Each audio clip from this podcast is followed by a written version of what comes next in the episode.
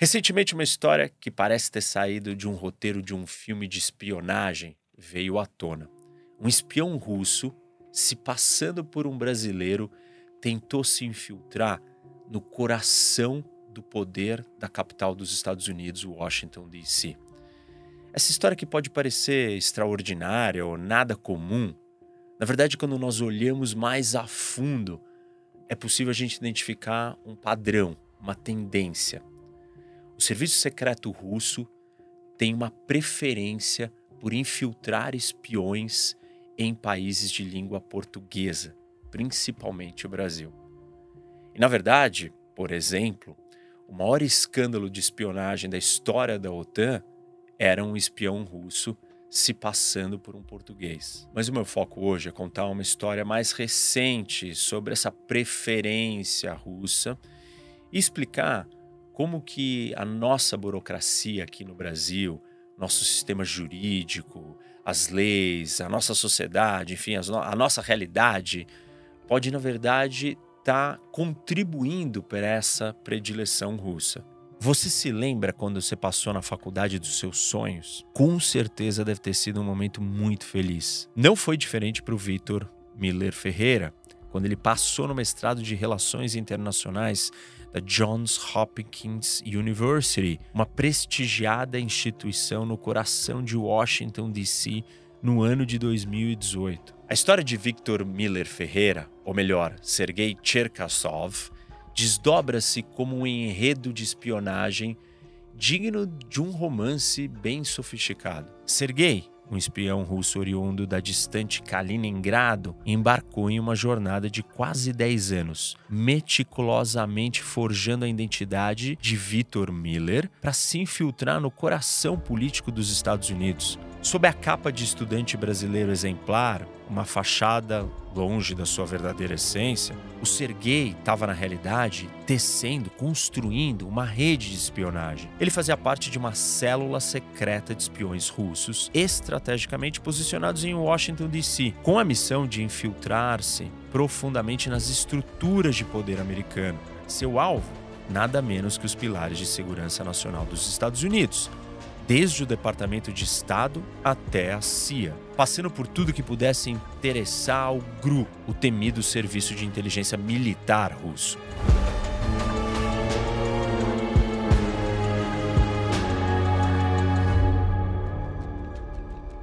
Eu vou contar essa história para vocês do início e aprofundadamente. O embrião de Vitor Miller Ferreira, ele foi construído cuidadosamente em cima de uma série de documentos forjados que serviram de casulo para a metamorfose de Sergei Cherkasov na sua nova identidade. Em 2009, uma nova certidão de nascimento, portanto de nome inventado, foi habilmente inserida nos registros, antecipando a chegada de Cherkasov ao Brasil, seguida pela emissão de uma carteira de motorista feita com a foto de um estranho, evidências de uma preparação minuciosa por parte de uma rede de colaboradores e agentes do GRU já estabelecidos aqui no Brasil. Essa operação, ela explorou brechas nos sistemas brasileiros de imigração e registro civil, contando não apenas com a colaboração de agentes locais, mas também com subornos, como demonstrado pelo presente de um colar da Swarovski a um tabelião envolvido na certificação dos documentos fraudulentos. Com uma base sólida já estabelecida, Cherkasov avançou na consolidação de sua identidade brasileira, adquirindo documentos críticos como o CPF e um passaporte, todos, obviamente, sob o nome de Victor Miller. O espião chegou a comentar sobre a facilidade alarmante de conseguir esses documentos aqui no Brasil.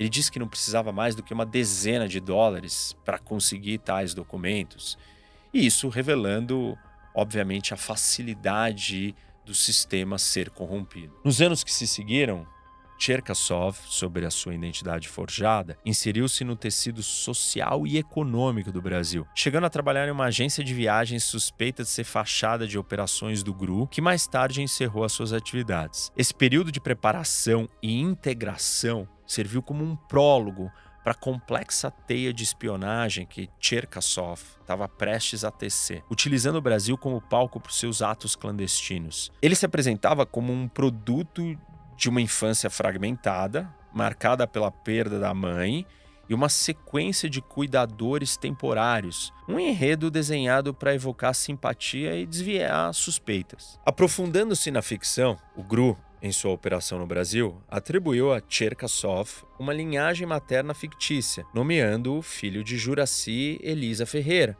uma brasileira cuja morte em 1993 supostamente o deixara órfão. No entanto, investigações e depoimentos de familiares, como o de Juliano Arenhardt, sobrinho de Ferreira, contestavam essa alegação, assegurando que ela jamais tivera filhos. Entre as evidências mais intrigantes encontradas no caso estava um documento detalhado no computador de Cherkasov, que mais parecia um guia de estudo para o papel da sua vida. Esse texto escrito em português fluente, iniciava com a afirmação: Eu sou Vitor Miller Ferreira, desdobrando-se em uma série de detalhes pessoais fabricados, desde alegações de uma aversão peculiar ao odor de peixe no Rio de Janeiro, até lembranças de um pôster de Pamela Anderson em uma oficina mecânica, um local de trabalho alegado, mas nunca confirmado. Esse documento também antecipava e tentava neutralizar potenciais questionamentos sobre as características físicas marcantes de Cherkasov,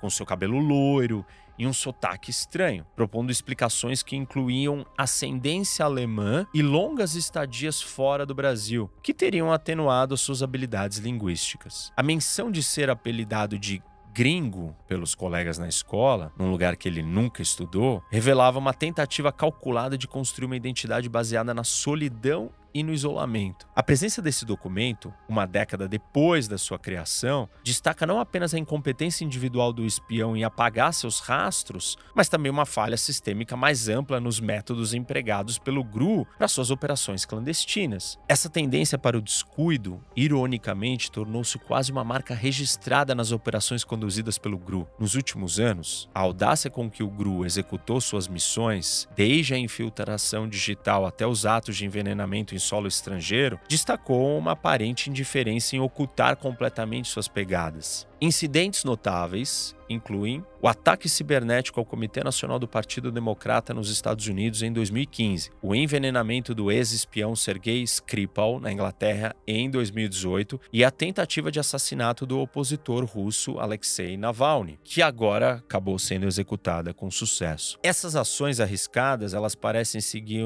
uma linha de operação onde a sutileza não é prioritária e os rastros são deixados para todo canto. Cherkasov, apesar desses métodos questionáveis de seu empregador, avançou rapidamente em sua missão de infiltração. Sua jornada acadêmica levou do Trinity College de Dublin até prestigiadas instituições de ensino em Washington, D.C., onde a sua admissão na Johns Hopkins University marcou um passo significativo em direção aos seus objetivos. A conquista foi tão celebrada por Cherkasov que ele compartilhou sua euforia com os superiores no GRU, proclamando em um e-mail: Cara, eu consegui, eu realmente consegui.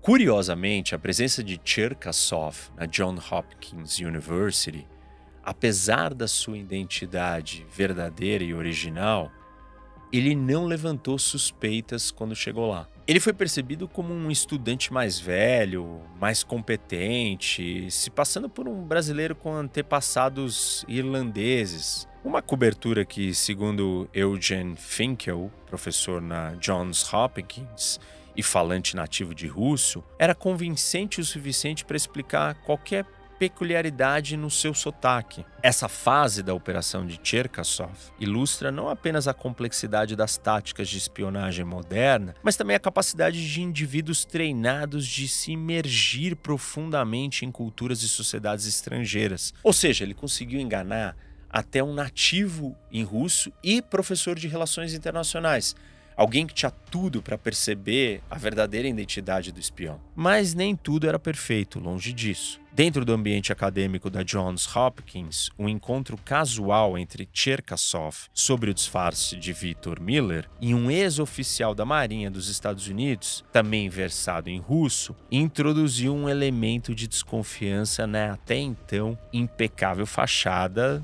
do espião russo. O espião russo e o ex-oficial da Marinha Americana tinham um gosto comum por motocicletas e saíram para dar um rolê.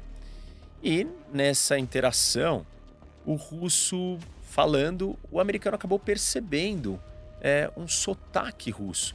E como ele falava russo, ele questionou e perguntou para o espião se ele tinha alguma descendência russa. O espião rapidamente, o Cherkasov, respondeu rapidamente: Não, não, é, eu tenho, é, é que eu tenho uma descendência alemã, eu sou alemão. E sumiu, nunca mais quis encontrar com ele. Isso mostra um pouco da dificuldade de manter né, essa aparência, essa fachada, essa história em situações inesperadas como essa. É, esse episódio específico acabou não levando a uma investigação aprofundada é, uma desconfiança maior por parte da instituição ou de outros sobre a identidade do Cherkasov. Além disso, um outro fator é, que passou desapercebido, talvez uma falha da universidade, foi a capacidade do Cherkasov em financiar os seus estudos. É importante ressaltar que um curso de mestrado numa faculdade dessa americana custa milhares de dólares. E ele contava uma história de ter vindo de uma família muito humilde do Brasil. E ele tinha o dinheiro para pagar prontamente os dois anos sem nenhuma bolsa de estudo.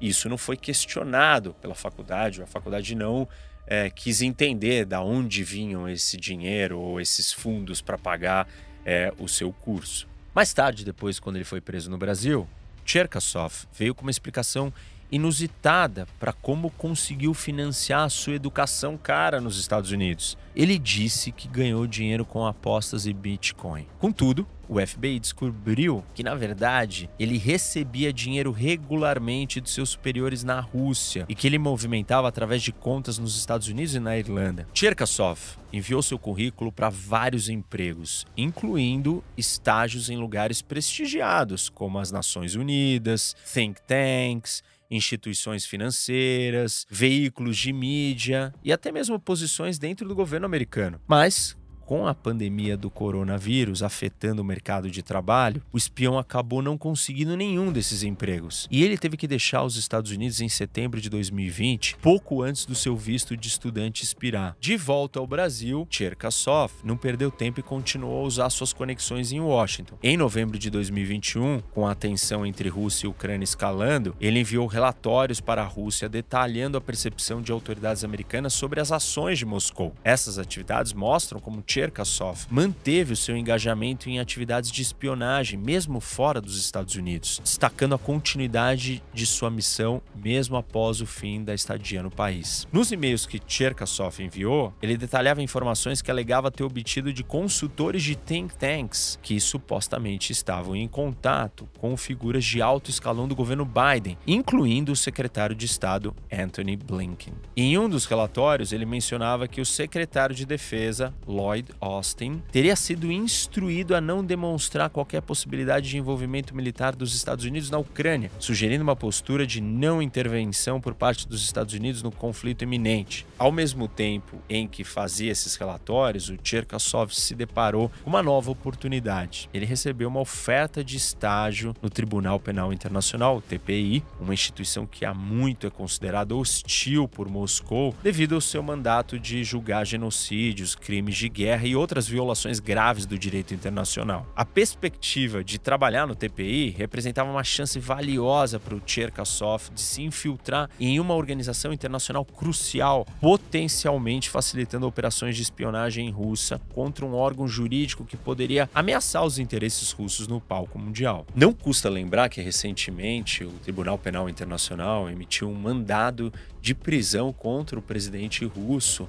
pelos crimes cometidos na guerra na Ucrânia. O Cherkasov, trabalhando ali no TPI, ele teria acesso aos bancos de dados, enfim, a segurança dos sistemas digitais é, do tribunal. E com isso ele poderia quebrar ou penetrar e acessar informações muito valiosas. Na preparação para sua nova função, Cherkasov organizou cuidadosamente seus preparativos no Brasil. Ele escondeu dispositivos eletrônicos em locais secretos, numa trilha nas proximidades de São Paulo, deixando instruções detalhadas para seus contatos russos sobre como recuperá-los. Isso demonstra uma rede de comunicação bem estabelecida com seus superiores na Rússia, facilitada pela descrição que o território brasileiro oferecia. No entanto, em 2022, ao embarcar para Amsterdã, Cherkasov não imaginava que ele estava caminhando para uma armadilha planejada cuidadosamente pelo serviço de inteligência holandês para prendê-lo. Os holandeses foram alertados por informações detalhadas fornecidas pelo FBI e a operação de interceptação no aeroporto envolveu um interrogatório extenso e análise minuciosa dos seus dispositivos eletrônicos. O uso de tecnologia de reconhecimento facial para conectar a imagem no passaporte de Cherkasov com as fotos dele antes da sua associação com o GRU foi o golpe final. Esse momento crítico marcou o fim da operação de espionagem de Cherkasov, expondo não apenas as suas intenções, mas também destacando a eficácia da cooperação internacional e do compartilhamento de inteligência entre os Estados Unidos e os seus aliados. Cherkasov foi forçado a retornar ao Brasil, onde, ao desembarcar, foi detido pelas autoridades locais. Ainda no caminho do Brasil, Cherkasov não perdeu a oportunidade de se comunicar com a sua ex-namorada na Rússia, pedindo ajuda para entrar em contato com seus superiores no GRU. Logo depois de ser preso no Brasil, Cherkasov agarrou-se na sua identidade de Victor Miller e negou veementemente as acusações das autoridades holandesas, dizendo, na verdade, que o que aconteceu era um erro de identificação. Dois meses depois de tudo isso, as autoridades holandesas decidiram tornar o caso público, emitindo um comunicado de imprensa detalhando a tentativa falha de Cherkasov de entrar no país, juntamente com a estranha biografia que ele havia criado para si mesmo. Essa ação tinha como objetivo não apenas expor as atividades de espionagem russas, mas também sensibilizar os governos aliados sobre o perigo representado pelos espiões ilegais operando sob identidades falsas. Surpreendendo um total de zero pessoas, a Rússia negou qualquer envolvimento dele em atividades de espionagem, demandando sua extradição do Brasil sobre alegações que autoridades americanas consideram ser mais uma mentira. Segundo os russos, Cherkasov não seria nem um estudante, nem um espião que se apresentava, mas um fugitivo envolvido no tráfico de heroína buscando escapar das garras da justiça russa. A história chocou a comunidade acadêmica de John Hopkins. Lembram do professor que eu citei, o Eugene Finkel, que foi professor do Cherkasov? Então, ele era ucraniano e ele escreveu uma carta de recomendação para o espião russo conseguir um emprego no Tribunal Penal Internacional.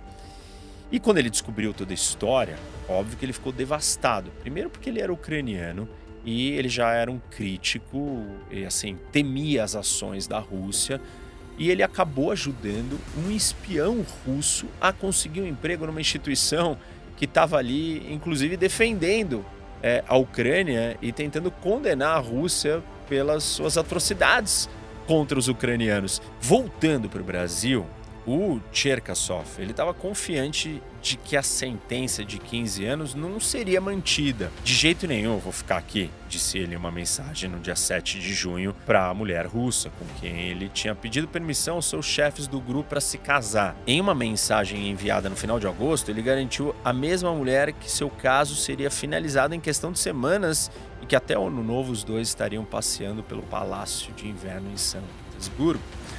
Tudo vai ficar bem, disse ele, assinando como prisioneiro de guerra. Dois anos depois, nos dias de hoje, o Cherkasov ele continua preso no Brasil e sem um destino claro do que vai acontecer com seu futuro. O STF concedeu extraditá-lo para a Rússia pela acusação de passaporte, documentos falsos, uma pena de 15 anos, lembra? Mas ele, o STF disse que ele não pode ser extraditado enquanto a Polícia Federal não concluir a outra investigação sobre espionagem. Então, o seu caso está parado e indefinido. Toda essa história, ela revela uma grande preocupação e constrangimento para as autoridades brasileiras, porque obviamente se espiões russos podem chegar aqui no Brasil adquirir tantos documentos, usar o país como base de operação e tantas fraudes com facilidades assim enormes podem ser cometidas, mostra a fragilidade do nosso sistema, mostra como o Brasil é um país que convida esse tipo de ação. É, as autoridades brasileiras têm dito que elas estão revisando procedimentos e, é, enfim, e mecanismos para dificultar ou para corrigir é, essas possíveis fraudes. Mas essa história toda do Vitor ou do Sergei, ela é só uma de muitas histórias de espiões russos que se passam por brasileiros. Pra vocês terem uma ideia, tem um, uma outra história em 2021 de um espião russo que foi preso na Noruega e ele usava uma identidade falsa de um brasileiro que nasceu na década de 80 nas, numa cidade chamada Padre Bernardo, no interior de Goiás. E as autoridades até hoje não descobriram é, cadê essa verdadeira pessoa, o dono da identidade que o espião russo é, se apossou e usava como se fosse a dele. Um terceiro incidente, também em 2021, no final de 2021, um empresário carioca saiu de viagem né, para fora do Brasil e desapareceu. E aí os seus amigos aqui no Brasil ficaram desesperados, preocupados e começaram uma campanha é, nas redes sociais para encontrar ele. E aí, depois de um tempo, autoridades na Grécia vieram a público e disseram que o carioca não era carioca. E na verdade ele era um espião russo que tinha ido para a Grécia encontrar com a sua namorada, esposa, que era uma espiã russa na Grécia e que os dois tinham ido embora, passado por ali e fugido para a Rússia. As autoridades nunca mais falaram sobre o assunto e as brasileiras também não comentam o caso. Esses incidentes, eles desencadearam uma grande investigação aqui no Brasil para descobrir se realmente nosso país virou uma incubadora é, de espiões russos para tentar penetrar dentro do Ocidente.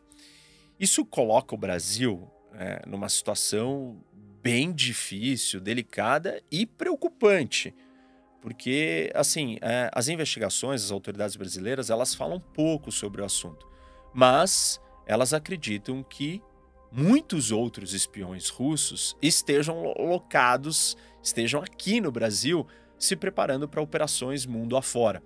Quanto mais a Rússia se torna isolada, mais vai ser difícil para espiões russos com um passaporte, uma identidade russa, penetrarem em países ocidentais. Então, é, ter um passaporte, uma identidade, uma história vindo de um país já do Ocidente faz o Brasil ser muito atrativo. E esses exemplos todos que eu mostrei para vocês colocam o Brasil nessa situação complicada.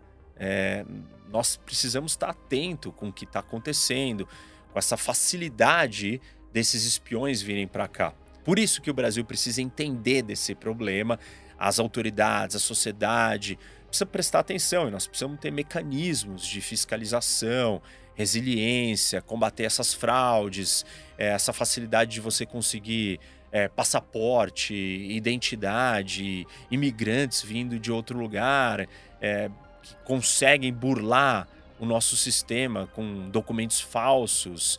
Enfim, o Brasil precisa estar atento porque ele está se tornando um santuário para receber é, espiões da Rússia e talvez de outras ditaduras que vão usar o nosso país como base para penetrar no resto do mundo.